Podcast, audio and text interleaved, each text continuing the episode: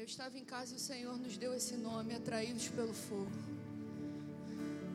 Quando eu compartilhei com o pastor, ele falou: é isso. Por que atraídos pelo fogo? Porque é o fogo que vai te refinar. O fogo ele te purifica. O fogo ele vai te lapidar. O fogo é a representação do Espírito Santo aqui disponível para a tua vida. Não negociar aquele que está disposto a te ajudar 24 horas por dia. O fogo, ele clama por você, porque ele deseja habitar dentro de você e fazer morada. Mas ele não deseja só fazer uma passagem, não. Ele deseja permanecer. E o problema está aí.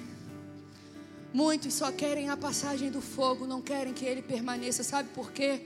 Porque se o fogo permanece, pode sentar a igreja. Se o fogo permanece, ele vai requerer de você um posicionamento. Se o fogo permanece, ele vai requerer de você um sacrifício, uma entrega, uma renúncia. Se o fogo permanece automaticamente, você é envolvido pela glória de Deus e você começa a ficar incomodado com as suas ações e com os seus atos. Quando o fogo ele habita dentro de mim de você,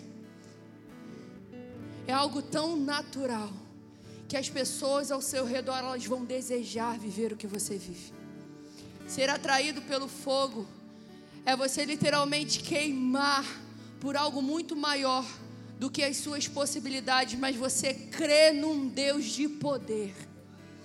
Ser atraído pelo fogo é você literalmente dizer para Ele que você está disposto a viver o que Ele deseja e não o que você deseja.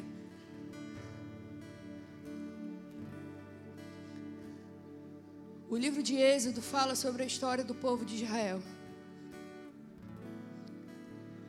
O povo de Israel,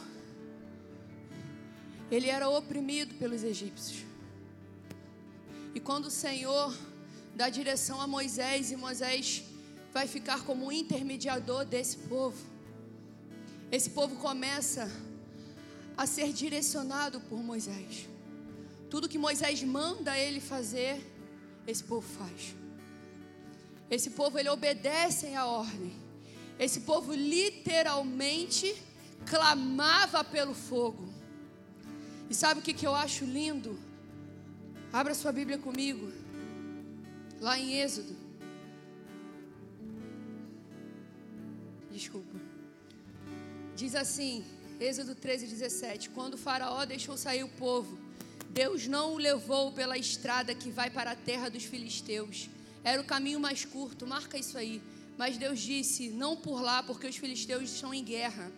Ora, se os israelitas virem a guerra, podem se arrepender e querer voltar para o Egito. Marca isso aí também. Eu vou repetir. Êxodo 13, 17. Quando o Faraó deixou sair o povo, Deus não o levou pela estrada que vai para a terra dos filisteus era o caminho mais curto. Mas Deus disse: Não por lá, porque os filisteus estão em guerra. Ora, se os israelitas virem a guerra, podem se arrepender e querer voltar para o Egito. Sabe o que isso aqui significa? Que às vezes Deus ele vai te guiar por um caminho que no seu primeiro pensamento é um caminho totalmente difícil e desafiador. Só que isso não significa que Deus não te ama. Isso não significa que Deus se esqueceu de você. Isso não significa que Deus te ama menos do que outras pessoas. Muito pelo contrário. Ele se importa tanto com você que ele conhece o teu coração. Ele está dizendo aqui nitidamente que se ele permite que o povo vá para o caminho mais curto, o povo há uma proba probabilidade muito maior deles voltarem para o cativeiro de onde eles saíram, porque eles iam temer, eles iam ter medo. Então é algo que nós, como cristãos, precisamos parar de ficar se lamentando e murmurando pelos desafios e obstáculos que aparecem na nossa frente, parar de ficar se vitimizando. Eu costumo dizer muito isso. Existe uma frase que eu tomo para mim e eu aprendi durante esse evangelho, que diz assim: Não se faça de vítima diante de uma batalha que já foi derrotada por você. Não se faça. Não se faça de vítima diante de uma batalha que já foi derrotada por você. Algo que já foi conquistado por você na cruz do Calvário e você ficar aí se vitimizando por algo tão pequeno diante do Deus que você serve. é algo que nós precisamos tomar para nós e realmente fazer valer a pena o que a palavra diz ao meu respeito e ao seu respeito. Porque quando eu tomo para mim aquilo que já foi liberado através da palavra de Deus, eu não fico de vitimismo, mas eu vivo o que Ele quer que eu viva. Eu não cobiço algo do meu irmão, eu não desejo algo que ele vive, porque eu sei que o que o Senhor reservou para mim é muito melhor. Não porque o que ele reservou para ele é menos, não. Mas a palavra de Deus diz que ele entregou o seu filho na cruz do Calvário pela humanidade. Então isso significa que o plano dele é perfeito para mim e para a sua vida. Aquilo que ele destinou para você é para você viver, o que ele destinou para mim é para mim viver. Quando nós entendemos isso, a gente literalmente se une pelo mesmo propósito. Jesus é, é eita, é a razão pela qual nos reunimos. Ele é a razão pela qual você se reúne aqui nessa igreja local. Você é movido por isso. Você sai da sua casa toda semana e vem aqui porque você sabe que aqui é o lugar aonde ele vai estar. Não que ele não esteja onde você está. Não é isso. Mas é aqui que existe comunhão. É aqui que existe o partir do pão. É aqui que existe poder, porque a palavra de Deus diz que existe um poder na unidade. Então eu não fico aqui na expectativa de receber algo. Sabe por que a expectativa ela já foi gerada dentro da minha casa? Eu trago a expectativa para esse lugar, eu não gero a expectativa aqui. Quando a gente entende isso, que nós todos juntos, unidos, trazemos a expectativa que foi gerada dentro de casa para esse lugar, o boom acontece aqui. O fogo te atrai. O fogo já está te atraindo dentro do teu quarto.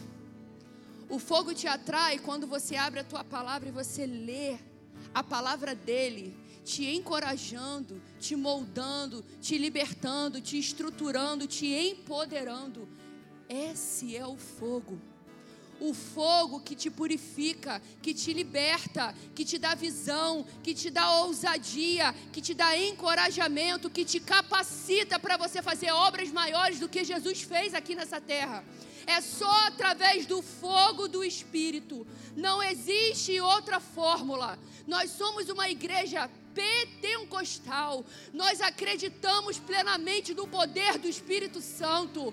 Nós não estamos aqui para passar tempo. Nós não estamos aqui para ficar contando uma historinha. Nós estamos aqui para te dizer que existe salvação, existe transformação, existe preenchimento através do Espírito Santo que vai te empoderar para você viver o propósito que ele te chamou.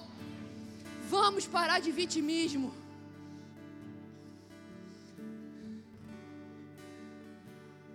O povo de Israel, ele precisou passar por todo esse trajeto, porque a maior preocupação do Senhor era construir um povo fundamentado. A maior preocupação de Deus é te construir, te estruturar, para que você tenha uma base sólida. A tempestade vai vir, a chuva vai vir, mas a sua casa permanece porque ela é o que? Ela é construída na rocha. A palavra diz que uma coluna de fogo acompanhava esse povo. Sabe o que isso significa? O caminho era iluminado para ele passar. O fogo era a direção por onde eles tinham que ir.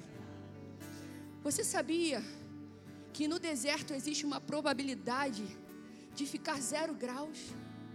O fogo aquecia aquela multidão. Deixa eu te dizer uma coisa: o Senhor não te manda ir para a batalha e te deixa sozinho desamparado, não. Ele não te tira de um cativeiro para te colocar num lugar pior, não. Esse não é o Deus que a gente serve.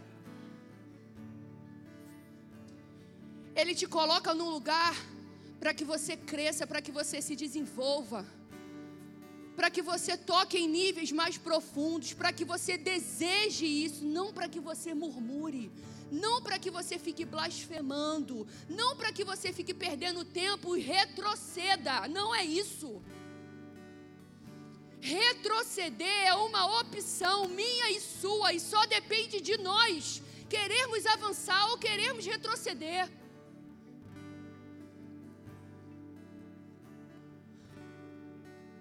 Quando Moisés sobe para o monte para falar com Deus, o que que acontece, igreja? Fala para mim. O povo começa a falar: cadê Moisés? Ele deixou a gente aqui desamparado. Coloca Arão na parede. Começa a questionar Arão. Arão, cadê Moisés? Que Deus é esse? Agora para para pensar, depois de todos os sinais e maravilhas que eles viveram lá no Egito e durante o caminho, mesmo assim eles duvidaram. Não julga ele não, porque eu e você a gente faz a mesma coisa.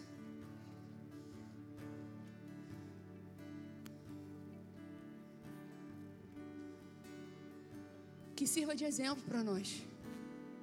Porque é o mesmo Deus, é o mesmo Senhor. Só que o povo se corrompeu, começou a idolatria.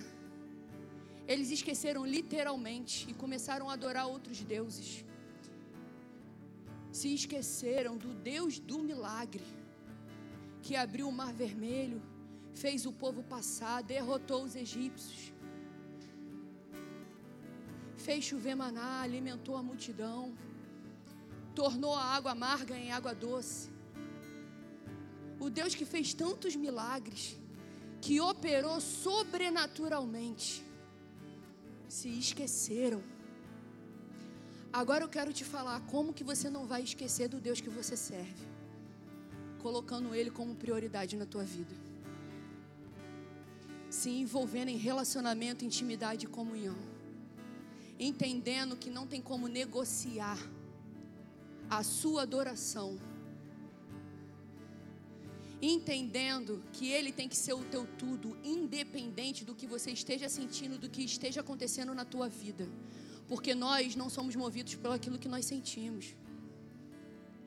Com dinheiro ou sem dinheiro na conta, com saúde ou sem saúde, Ele continua sendo Deus e Ele continua fazendo. Ele continua operando. Ele continua operando. Ele continua operando. Ele continua operando. Ele continua operando. Consegue entender? Eu não estou falando isso da boca para fora, eu falo isso porque eu creio. Eu sou movida por fé.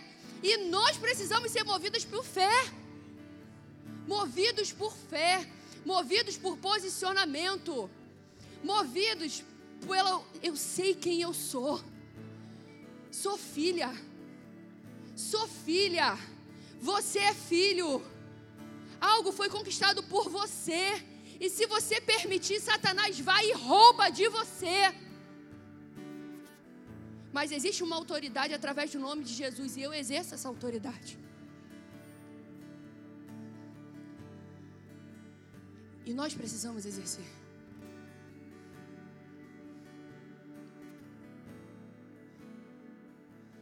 Atraídos pelo fogo.